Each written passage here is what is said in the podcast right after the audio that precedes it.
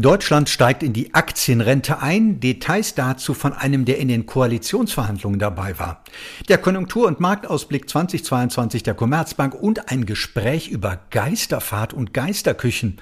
Das sind die Themen in der heutigen Episode von Börsenfunk, der Podcast von Wall Street Online. Am Mikrofon ist Martin Kerscher. Deutschland soll in die Aktienrente einsteigen. Bei Aktien soll es unterschiedliche Stimmrechte geben und es soll elektronische Aktien geben. Das sind drei Themen im 180 Seiten starken Koalitionsvertrag von SPD, Bündnis 90 Die Grünen und FDP. Ein Koalitionsvertrag mit der Überschrift Mehr Fortschritt wagen, Bündnis für Freiheit, Gerechtigkeit und Nachhaltigkeit. Florian Tonka war Mitglied in der Arbeitsgruppe Finanzen und Haushalt bei den Koalitionsverhandlungen und bevor ich mit ihm über die Details gesprochen habe, wollte ich zunächst einmal wissen, wie denn die Atmosphäre bei den Koalitionsverhandlungen aus seiner Sicht war. Es ist etwas, glaube ich, sehr Wertvolles gelungen, nämlich, äh, dass man äh, wirklich sich offen austauschen konnte über ja sehr unterschiedliche Standpunkte. Wir sind unterschiedliche Parteien haben jetzt nicht klassischerweise schon ganz oft miteinander koaliert. Es gibt zum Teil auch ganz unterschiedliche Vorstellungen. Und äh, das aber in einem geschützten Raum äh, machen zu können, ohne dass sofort alles äh, live in die Öffentlichkeit getragen wurde, war gut, war vertrauensstiftend und hat auch dazu geführt, dass ähm, man äh, Dinge klären konnte ähm, und ähm, auch, äh, glaube ich, zu guten Ergebnissen kommen konnte. Äh, das war vielleicht ja die größte Überraschung der Koalitionsverhandlungen, dass das wirklich alles sehr vertraulich war. Kennen Sie das? Also ist, ist das, haben Sie sowas Ähnliches schon mal erlebt in Ihrer politischen Tätigkeit? Das, das ist sehr, sehr ungewöhnlich, aber hier war es für den Erfolg auch dringend notwendig. Hätten wir da jeden Tag Zwischenstände und Gerüchte und äh, Halbwahrheiten ja oft auch dann irgendwo lesen müssen und einschreiten oder dementieren müssen, hätten wir uns ja kaum mehr mit äh, den Sachthemen beschäftigen können.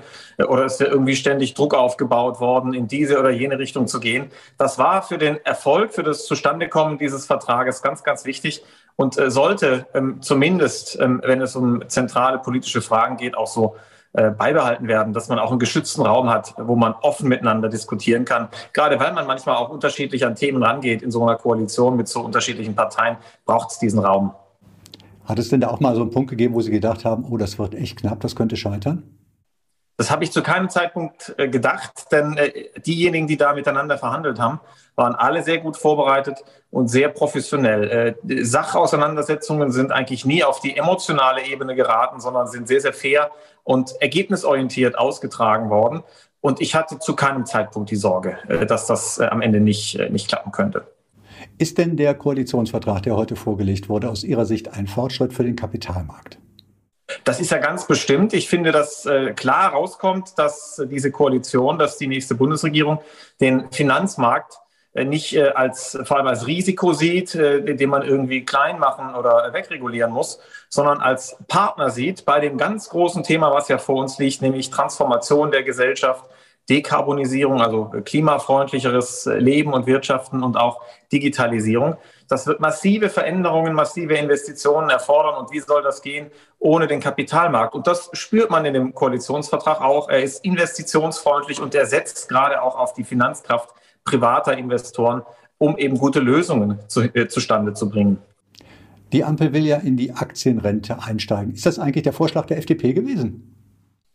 Wir haben eine äh, Aktienrente vorgeschlagen, also dass man in der gesetzlichen Rentenversicherung, in der ersten Säule unserer Alterssicherung, ein kapitalgedeckten, äh, ein kapitalgedecktes Element einbaut. Warum? Weil natürlich äh, Deutschland von der Demografie her das Problem hat, dass einfach in den nächsten zehn Jahren unglaublich viele geburtenstarke Jahrgänge in Rente gehen und dadurch gerät das Rentensystem unter Druck und mit Kapitaldeckung, also indem das Rentensystem auch etwas anspart, auch äh, Geld anlegen kann an internationalen Kapitalmärkten zu ordentlichen Renditen.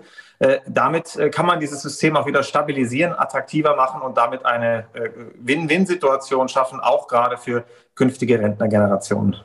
Dazu wollen Sie auch die gesetzliche Rentenversicherung ermächtigen, die Sie in einem ersten Schritt mit 10 Milliarden Euro ausstatten wollen. Ist das Thema Aktienrente bei der gesetzlichen Rentenversicherung gut aufgehoben? Ja, da wollen wir, da wollen wir es ja vor allem haben, denn die gesetzliche Rentenversicherung funktioniert nach dem Umlagesystem. Also die äh, aktuellen Beitragszahler finanzieren die Renten der heutigen Rentner und da kommt noch ein massiver Steuerzuschuss von inzwischen über 100 Milliarden Euro dazu. Und wenn das äh, so gehalten werden soll, das Rentenniveau, was ja auch im Koalitionsvertrag steht, dann muss in der ersten Säule, in der gesetzlichen Rentenversicherung auch mehr Ertrag rauskommen. Und das geht ja nur über Kapitaldeckung, über Anlage. Das bedeutet aber nicht, dass wir die zweite Säule, die betriebliche Alterssicherung, äh, deswegen nicht mehr sehen würden. Die wollen wir auch stärken. Der, dem betrieblichen Alterssicherungssystem wollen wir erlauben, auch Rendite stärker anzulegen, äh, profitabler anzulegen, also denen ein bisschen mehr Luft zu lassen, auch ähm, mehr Rendite zu machen. Und äh, die dritte Säule, nämlich die private Vorsorge, die bleibt ja auch weiterhin da und auch die wollen wir ausbauen.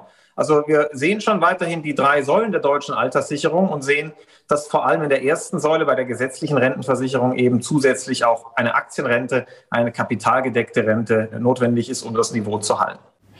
In einem ersten Schritt soll die gesetzliche Rentenversicherung mit 10 Milliarden Euro ausgestattet werden. Das ist ja dann sicherlich auch nur ein erster Schritt.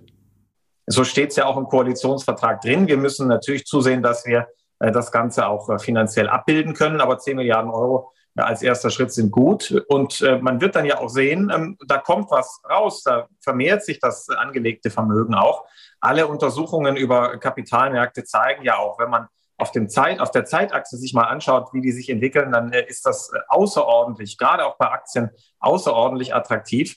Und äh, wer hat weniger Zeit als der Staat? Ähm, also der Staat kann ja nun wirklich auch Marktschwankungen aussitzen, hat einen langen Anlagehorizont und kann gerade das auch nutzen, um eben den eigenen Rentnern, der eigenen Bevölkerung auch die Chance zu geben, von den Entwicklungen an den Kapitalmärkten zu profitieren. Und genau das leistet die Aktienrente. Start-ups waren ja auch Thema bei den Koalitionsverhandlungen und dort ist dann auch zu lesen im Koalitionsvertrag, wir werden Börsengänge und Kapitalerhöhungen sowie Aktien mit unterschiedlichen Stimmrechten in Deutschland gerade auch für Wachstumsunternehmen und KMUs erleichtern. Was genau haben Sie sich denn da vorgestellt? Naja, die Aktien mit äh, unterschiedlichen Stimmrechten sind natürlich oft auch ein ganz wichtiger äh, Anreiz, ähm, zum Beispiel eine Form der Vergütung von Mitarbeitern, die Start-ups brauchen. Wir wollen übrigens Mitarbeiterkapitalbeteiligung. Das ist oft das, was Startups den Mitarbeitern ja bieten können. Im Unterschied zur konventionellen Industrie, die meistens mehr zahlen kann, aber die Mitarbeiter bei Startups haben dann die Chance, über Kapitalbeteiligung äh, zu partizipieren am Erfolg des eigenen jungen Unternehmens. Die wollen wir auch steuerlich besser stellen, äh, indem die eben erst ähm, bei ähm, sozusagen bei Wertstellung versteuert werden müssen. Äh, und das alles dient natürlich dazu, dass wir die Umgebung für Startups, auch deren Chance, gute Mitarbeiter zu kriegen, verbessern wollen. Und das ist für Deutschland essentiell. Ähm, denn egal, ob wir über Finanz, über die Finanzbranche sprechen äh, oder ob wir über innovative Unternehmen im Bereich Umwelt und Klima sprechen und in Digitalisierung sowieso, Startups sind Innovationstreiber und sollen in Deutschland ein, ein Zuhause finden, wo sie sich wohlfühlen. Sogar die Neobroker und zur Wall Street Online-Gruppe gehört ja auch der Smart Broker, haben es in den Koalitionsvertrag geschafft. Äh, Fintechs, Insotex, Plattformen, Neobroker und alle weiteren Ideengeber soll Deutschland einer der führenden Standorte innerhalb Deutschlands werden. Und dazu möchten sie auch die Chancen der Blockchain-Technologien stärker nutzen. Wie soll das funktionieren? Es geht ja für diese jungen Unternehmen, jetzt reden wir wirklich über den Finanzbereich, Versicherungsbereich gerade, in dem Kapitel steht das ja auch, was Sie gerade vorgelesen haben, natürlich um die Frage, die brauchen vor allem möglichst schnell regulatorische Klarheit. Also wenn die eine Geschäftsidee haben, ein Produkt haben, irgendwas, was technisch funktioniert, dann wollen die natürlich möglichst schnell wissen, was heißt das regulatorisch? Welche Erlaubnisse brauche ich? Mit welchen Kosten ist das verbunden? Wie lang dauert das? Welches Risiko ist da, dass ich die Erlaubnis nicht kriege und nachher ein oder zwei Jahre verloren habe und Geld versenke? Und das müssen wir schaffen, indem wir bei der Finanzaufsicht sehr schnelle Genehmigungsverfahren schaffen, dass die denen frühzeitiger sagen als heute, äh, was von ihnen erwartet wird, damit man besser äh, planen äh, kann. Und da ist, glaube ich, wirklich der, der Hase im Pfeffer. Junge Unternehmen brauchen einfach, damit es funktioniert, sehr schnell rechtliche Klarheit. Und natürlich auch ein förderliches rechtliches Umfeld. Wir sollten Regulierung nicht so machen, dass wir irgendwie sagen, alles, was der Regulator nicht kennt, was die Aufsicht nicht kennt, ist erstmal verdächtig, sondern wir sollten auch die Aufsicht so bauen, dass sie möglichst auch das technologische Know-how hat, Geschäftsmodelle verstehen zu können, Risiken verstehen zu können und nicht überzureagieren und neue Entwicklungen erstmal abzuwehren, weil man sie nicht versteht. Und das ist, glaube ich, das, was wir für den Finanzbereich, für die Fintech-Branche wirklich leisten müssen, äh, um tatsächlich führender Standort in Europa für Fintech zu werden. Herr Tonka, auf welche Regelung, an der Sie mitgearbeitet haben, sind Sie denn besonders stolz?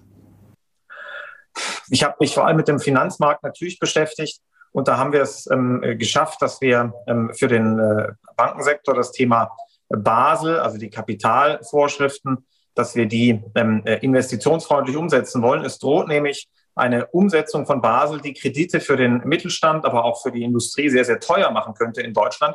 Und wenn wir in den nächsten zehn Jahren Investitionen wollen, dann darf das nicht passieren. Und da haben wir uns, äh, glaube ich, in eine gute Richtung bewegt, um zu schauen, dass wir nicht jetzt nach Corona, aber in einer Zeit, in der massiv investiert wird, die Zügel so eng anziehen, dass sich am Ende keiner mehr einen Kredit leisten kann.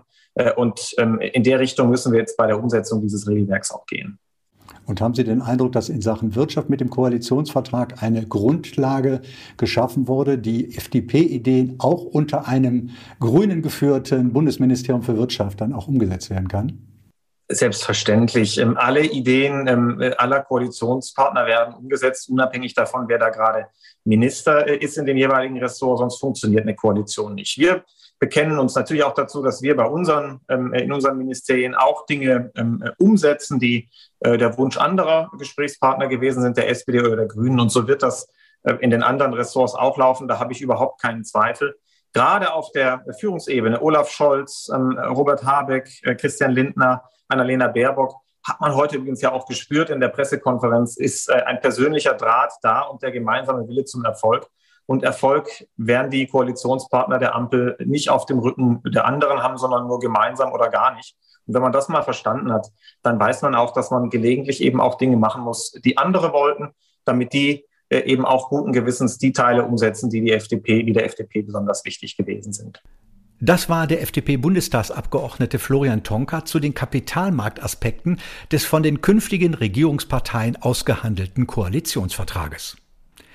Die Arbeit der künftigen Bundesregierung wird maßgeblich auch davon abhängen, wie sich die Konjunktur entwickelt. Mitten in einer Zeit, in der die vierte Corona-Welle immer größere Ausmaße annimmt, hat die Commerzbank ihren Konjunktur- und Marktausblick 2022 vorgelegt. Jörg Krämer, den Chefvolkswirt der Commerzbank, habe ich dazu interviewt und ihn gefragt, ob er insgesamt eher optimistisch oder eher pessimistisch für das kommende Jahr ist. Ja, es kommt darauf an, auf was sich das bezieht. Also mit Blick auf die Konjunktur, auf das Winterhalbjahr, da bin ich pessimistisch. Ich erwarte, dass die Wirtschaft in Deutschland im Winterhalbjahr schrumpft. Wir also wegen Corona in eine technische Rezession gehen. Aber danach, äh, ab dem Frühsommer, wenn Corona wie üblich abebbt, dann rechne ich mit einer sehr, sehr kräftigen Erholung. Und ich bin auch optimistisch für die Finanzmärkte. Ich glaube, dass äh, wir nochmal ein, ein gutes Aktienjahr 2022 bekommen können, weil die Europäische Zentralbank ihre Zinsen noch nicht anhebt und es bleibt bei diesem Niedrigzinsumfeld. Wie, wie sehr wird denn die Corona-Pandemie noch das nächste Jahr und die Konjunktur im nächsten Jahr bestimmen? Naja, ich meine, sie wird natürlich auch noch im ersten Quartal äh, für eine sehr, sehr schwache Wirtschaft sorgen. Und wer sagt denn, dass das die letzte Corona-Welle ist? Also wir haben auch unterstellt, dass wir im Herbst nächsten Jahres wieder eine Corona-Welle bekommen. Die wird dann äh, nicht mehr so schlimm werden, das ist klar, aber immer noch eine gewisse Delle verursachen. Mit dem Coronavirus ist auch das Gespenst der Inflation zurückgekehrt und es wird bleiben. Das schreiben Sie in Ihrer Analyse. Wie lange bleibt denn dieses Gespenst und in welchem Umfang? Ja, also die Inflation hat wohl noch nicht ganz den Höhepunkt erreicht. Wir werden vermutlich im November dann 5% sehen, im Dezember auch nochmal hier in Deutschland. Aber ich äh, sehe schon bei allen langfristigen Inflationsproblemen, die ich ganz klar sehe, kann ich aber doch nicht übersehen, dass es doch ein paar Sonderfaktoren, gute Argumente gibt, dass die Inflation zwischenzeitlich im kommenden Jahr wieder sinken wird. Denken Sie an den Mehrwertsteuereffekt, der wegfällt. Denken Sie an die Energiepreise, wo es sehr unwahrscheinlich ist, dass sie noch mal so stark steigen wie in diesem Jahr. Auch das nimmt die Inflation etwas runter. Und denken Sie auch daran, dass die Lohnkosten äh, sehr, sehr schwach steigen und dass, dass die Inflation noch bis weit ins kommende Jahr hinein dämpfen wird, auch wenn natürlich die Neuabschlüsse höher sein werden. Die Corona-Krise hat auch die Geldpolitik der EZB verändert, schreiben Sie weiter. Die EZB habe weitere Fesseln abgestreift. Was bedeutet das vor allem für die Kapitalmärkte? Ja, die Europäische Zentralbank äh, wird zwar vermutlich ihr in der Pandemie geschaffenes Anleihekaufprogramm mit dem schönen Namen PEP im März beenden, aber sie wird dann weiter Staatsanleihen und Unternehmensanleihen kaufen im Rahmen ihres Vorkrisen äh. Ja, und damit bleibt es dann eben grundsätzlich bei dieser bei diesem Niedrigzinsumfeld, sodass die Menschen, die Investoren auf der verzweifelten Suche nach Ertrag immer wieder stoßen auf Immobilien, auf Aktien. Und das ist äh, der Hauptgrund, warum ich glaube, dass wir noch einmal ein gutes Jahr haben können bei den Aktien. Das heißt noch einmal ein Jahr mit Vermögenspreisinflation. Daraus könnte ich schlussfolgern, eigentlich auch, wie sich Kapitalanlegerinnen und Kapitalanleger aktuell verhalten sollen, insbesondere wenn sie für den DAX einen Stand von 17.200 Punkten noch für dieses Jahr prognostizieren. Müsste doch heißen, als Kapitalanleger so schnell wie möglich rein in die Märkte. Ja, die 17.200 ist der Jahresendstand für das kommende Jahr. Aber in der Tat tendieren wir dazu zu sagen, dass wenn die Aktienmärkte richtig schlecht laufen, das als Einstiegssituation zu nutzen, weil wir wissen ja, dass Aktien grundsätzlich auch teuer sind. Äh, gleichzeitig sind wir langfristig optimistisch, was Aktien anbelangt, sodass Rückschläge auch immer ganz gute Kaufgelegenheiten sind. Und da sollte man sich ja an der Volatilität am Aktienmarkt orientieren. VDAX über 25, das ist so eine gute Marke nach meinem Gespür, wo es, wo es Sinn macht einzusteigen, wo es dann eben nicht mehr ganz so teuer ist, reinzugehen in den Markt. Soweit Jörg Krämer, der Chefvolkswirt der Commerzbank. Unser nächstes Thema. Volker Schilling ist immer für eine Überraschung gut. Als ich mit dem Vorstand der Greif Capital in Freiburg über das Thema des folgenden Interviews sprach, schlug er vor, doch über Geisterfahrt und Geisterküchen zu reden. Vielleicht sind Sie so verwundert, wie ich es war, aber genau das wollen wir jetzt tun. Wir sprechen über Geisterfahrt und Geisterküchen. Mit der Geisterfahrt haben wir angefangen, wobei mir zunächst unklar war, ob Volker Schilling damit die Börsen meinte, die Notenbanken oder gar die Corona-Politik. Naja, man könnte wahrscheinlich sagen, dass wir überall ein bisschen Geisterfahrt haben. Ähm, gemeint war aber in meinem Statement tatsächlich das Thema im Umgang mit der Inflation, das wir von den Notenbanken sehen, weil wir beide haben ja schon darüber gesprochen, auch in einem vergangenen Interview, dass ich höhere Inflationszahlen zum Jahresende erwarte wow, sie sind da, ja, muss man sagen, mit sechseinhalb in den USA und viereinhalb hier in Europa. Ähm, dass aber darunter die Aktienmärkte nicht leiden werden, war meine zweite Aussage. Und das ist auch passiert. Wir sind nahezu auf Höchstständen unterwegs, was die Aktienmärkte betrifft. Und jetzt kommt die Frage, warum ist das so? Und da kommt das Stichwort Geisterfahrt in Frage, weil die Notenbanken auch nicht wissen, ob das, was sie tatsächlich propagieren, dass diese Inflation vorübergehend sei, auch wirklich zutrifft und alle Zeichen deuten darauf hin, dass es eben nicht der Fall ist. Und wenn alles, alle Zeichen darauf hindeuten, dass sich etwas in eine Richtung bewegt und ich als Einziger in die andere Richtung unterwegs bin, dann würde ich das als Geisterfahrer bezeichnen. Jetzt kann man natürlich sagen, die sind sehr nett, weil sie sind entgegenkommend, die Geisterfahrer, aber sie bergen eben auch große Risiken. Also ich glaube nicht, dass die Gefahr ist, dass wir ähm, zu starke Inflationszahlen kriegen. Ich glaube, dass die Gefahr besteht darin, dass wir bisher darauf gar nicht adäquat reagiert haben, auch von Seiten der Notenbank, weil sie es gar nicht für angemessen halten. Und wenn ich die Inputfaktoren für höhere Inflation sehe, beispielsweise Löhne, beispielsweise Vorprodukte, beispielsweise Mieten und die allesamt steigen, Rohstoffe wäre auch noch so ein Thema, dann kann ich doch unmöglich erwarten, dass die Inflation, die wir in einem halben Jahr sehen werden, niedriger ist, auch wenn der sogenannte gepredigte Basiseffekt, der inzwischen ja für alles herhalten muss, irgendwie alles heilen soll. Ich habe da so meine Zweifel. Deswegen ist es für mich eine Geisterfahrt, die, wie wir beide wissen, ja nicht immer zwangsläufig mit Schaden enden muss. Aber sie ist zumindest mal beachtenswert und sollte vielleicht auch auf, die, auf das Radar der Börsianer kommen, weil da stecken natürlich auch Gefahren drin. Licht und Schatten gibt es Ihrer Ansicht nach noch von zwei anderen Seiten. Schatten von den Lieferengpässen und Licht durch die sogenannten Reopening-Werte, also Unternehmen, die sozusagen von der Wiederöffnung nach Corona profitieren. Inwiefern ist das denn Ihrer Ansicht nach so? Naja, es ist so, dass wir schon sehen, dass die traditionelle Industrie ähm, ihr Potenzial gar nicht ausschöpfen kann derzeit, weil wir Inputfaktoren haben, die einfach Mangelware geworden sind. Wir reden teilweise über Rohstoffengpässe, Engpässe bei Vorprodukten, aber teilweise auch qualifiziertes Personal. Also wir sehen, diese Lieferengpässe führen dazu, dass das Thema der klassischen Industrie eher etwas in Stocken geraten ist. Das sehen wir auch an den Indikatoren. Ähm, das könnte auch für das Jahr 22, also für das kommende Jahr noch so ein bisschen Hemmschuh sein, dass wir so gleich zu alten großen Wachstumszahlen zurückkehren können. Aber es gibt einen Bereich, den wir beide ja als Reopening-Aktien inzwischen bezeichnen. Also das Thema überall da, wo Corona keine so große Rolle mehr spielt, ähm, die ähm, Dienstleistungen, die Produkte und die Maßnahmen nachgefragt werden, die man vorher sich einsparen musste. Also ich mache es mal ganz konkret an einem Beispiel. Güter wie beispielsweise Fernseher oder auch Motorräder, die wurden alle inzwischen wieder gekauft, auf die man gewartet hat, bis man endlich wieder kaufen kann. Aber Dienstleistungen, die was mit Hotels, mit Freizeit, Casinos, Kreuzfahrten, Buchungen, Reisen, da sind wir weit unter dem Normallevel unterwegs. Und das hat sich natürlich auch in den Kursen wieder gespiegelt.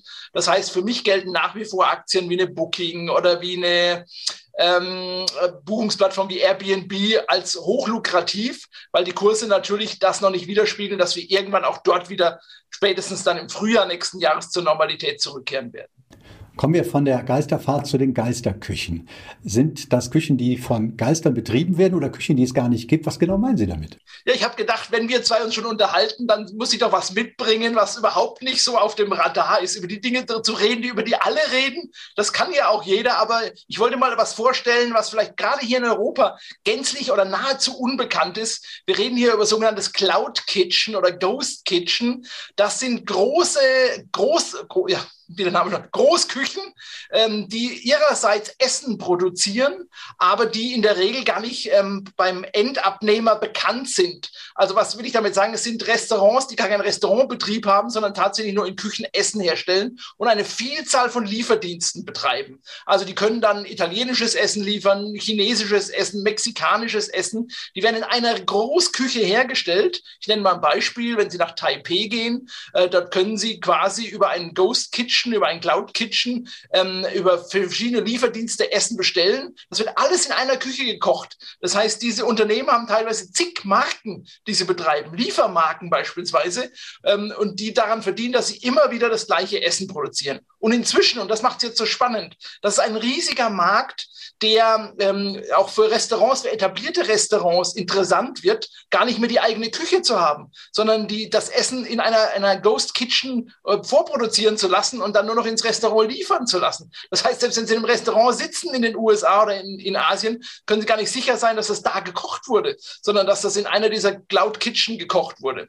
Und inzwischen haben wir Unternehmen wie Softbank, ähm, wie äh, der äh, saudi-arabische Staatsfonds, die Millionensummen in die Gründung von sogenannten Cloud Kitchen investieren, weil das ein riesengroßer neuer Trend ist, quasi das Essen kochen outzusourcen in sogenannten Großküchen. Herr Schilling, können Sie denn ein Beispiel für eine solche Cloud Kitchen, am liebsten ein börsennotiertes Beispiel für eine Cloud Kitchen? Ja, es gibt tatsächlich noch nicht so viele. Also gerade besagte Unternehmen, die ich angesprochen habe, die investieren, sind alle noch nicht in börsennotierten Firmen. Da wird es, denke ich, im nächsten Jahr einige Börsengänge geben in diesem Segment. Äh, was ich empfehlen kann, ist äh, äh, Just Kitchen, ein Unternehmen, was aus dem asiatischen Raum kommt. Und Asien ist besonders interessant, weil es da diese Megametropolen gibt, wo sie alles in einer Stadt haben an Millionen Menschen. Und da lohnt sich ein, ein, eine Geisterküche sozusagen richtig. Und äh, dieses Unternehmen heißt Just Kitchen Holdings notiert an der Börse, sowohl in Kanada als auch inzwischen in Frankfurt, sind relativ jung an der Börse, sind auch noch ein kleines Unternehmen. Also wir sind in einem sehr frühen Stadium, deshalb wahrscheinlich auch mit hohen Volatilitäten zu rechnen. Wenn wir uns den Chart mal anschauen, das sind schon seit der Notierung hier über 30 Prozent Wertzuwachs auf dem Buch. Aber da geht noch mehr. Notieren etwa bei äh, einem ähm, Euro 10 sowas aktuell an der Frankfurter Börse. Ich schätze das Unternehmen aber auf einen Wert von vier bis sechs Euro. Und das ist etwas, was überhaupt noch nicht auf dem Radar von irgendwelchen Analysten vorherrscht, geschweige denn, dass das Geschäftsmodell überhaupt schon in irgendeiner Art und Weise bekannt ist. Aber passt natürlich in die Zeit, alles in die Cloud zu legen und in dem Fall dann sogar in der Cloud Kitchen zu legen. Und die Zahl an Gründungen, die wir gerade sehen, insbesondere in Amerika, zeigt mir, dass es ein ganz starker Trend ist, der da gerade stattfindet. Und da kann man frühzeitig schon dabei sein. Also ist ein, ich würde sagen, spekulatives Investment, aber ein hochlukratives Investment. Vielleicht noch ein Beispiel, was es ein bisschen plastischer macht. Wir haben in den USA derzeit den Trend, dass Superstars ihr eigenes Essen kreieren. Also da bekommt man dann den Burger eines Rapstars Stars, äh, der sozusagen seinen eigenen Burger losiert. Und der wird über solche Cloud Kitchen dann produziert, im ganzen Land ausgeliefert, über Uber Eats oder andere Lieferdienste. Und Anleger sind, und besonders die Anhänger eines solchen Superstars, sind natürlich bereit, dafür enorme Margen zu bezahlen. Und das ist vielleicht etwas unverständlich noch für uns, Aber überlegen Sie mal, wenn Sie ein, ein, ein Fan sind von jemandem ähm, und den mögen, dann werden Sie auch, wenn er Ihnen sagt, das ist der Burger, den ich kreiert habe oder die Chicken Wings oder die Pommes oder was auch immer, dann werden Sie die kaufen. Insbesondere, wenn wir dann über vielleicht so Teenie-Bands reden oder vielleicht andere, die eine große Schar an Followern haben. Und das klingt etwas befremdlich noch, aber alles, was in den USA in der Vergangenheit äh, stattgefunden hat, kommt in einem gewissen Zeitversatz auch zu uns nach Europa. Sie nennen immer Ross und Reiter, Herr Schilling. Das macht die Interviews mit Ihnen ja sehr spannend und oft sind das ja Werte, die man sonst so gar nicht kennt. Aber ob man mit Ihren Empfehlungen auch wirklich gut fährt, das möchte ich jetzt nochmal abschließend an einem Beispiel mit Ihnen gemeinsam überprüfen. Wir gehen jetzt ein bisschen weg von den Geisterküchen und der Geisterfahrt und wollen nochmal auf Novavax schauen. Im Juni, am 21. Juni hatten Sie Novavax empfohlen. Und äh, wäre man gut damit gefahren, wenn man damals Ihrer Empfehlung gefolgt wäre? Ja, ich glaube, Novavax ist natürlich unglaublich spannender Aktienwert. Warum es passt in die Zeit, ist ein Impf, für alle, die das noch nicht wissen, wir müssen noch mal kurz wiederholen, Impfstoffhersteller, der auch in Europa seine Zulassung gerade beantragt hat deswegen so spannend ist, weil er kein mRNA-Impfstoff ist, weil er kein vektorbasierter Impfstoff ist, sondern ein sogenannter Proteinimpfstoff oder auch Totimpfstoff. Und das ist etwas, worauf viele warten, die vielleicht befremdlich oder Ängste haben, was das Thema mRNA-Impfstoffe angeht. Und daher prognostiziere ich für Novavax weiterhin ganz starke Möglichkeiten, Kurssteigerungen zu haben, insbesondere dann, wenn weitere Zulassungen kommen. Zwei Notzulassungen gibt es schon im asiatischen Raum. Der Wirkungsgrad ist auch unglaublich hoch, 90 Prozent Wirkungsgrad des Impfstoffs. Also spricht alles dafür, dass diese Aktie weiterhin zulegen wird. Auf die Frage hin, hat meine ähm, Analyse Sinn gemacht oder meine Empfehlung Sinn gemacht? Ja, aber mit hoher Volatilität. Also wir haben einen deutlichen Zuwachs seit meiner Empfehlung. Wenn man mal den Jahreschart alleine anschaut, ist es eine Verdopplung in einem Jahr. Ähm, aber man sieht auch, wie stark die Ausschläge sind. Also man braucht schon ein etwas stärkeres Nervenkostüm.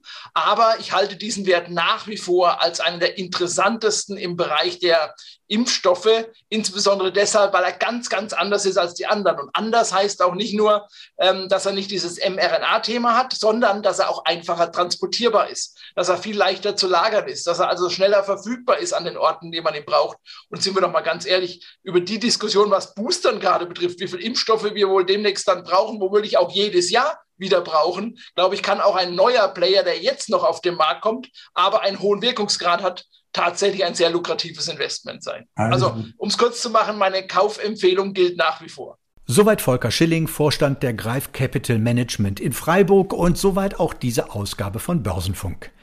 In der kommenden Woche haben wir an dieser Stelle einen immer sehr gut informierten Aktienexperten zu Gast, und zwar Klaus Brune, den Leiter der Börsenredaktion beim Plato Verlag. Und Klaus Brune hat sicher, wie immer, ein paar wertvolle Perlen aus der zweiten Reihe zu empfehlen.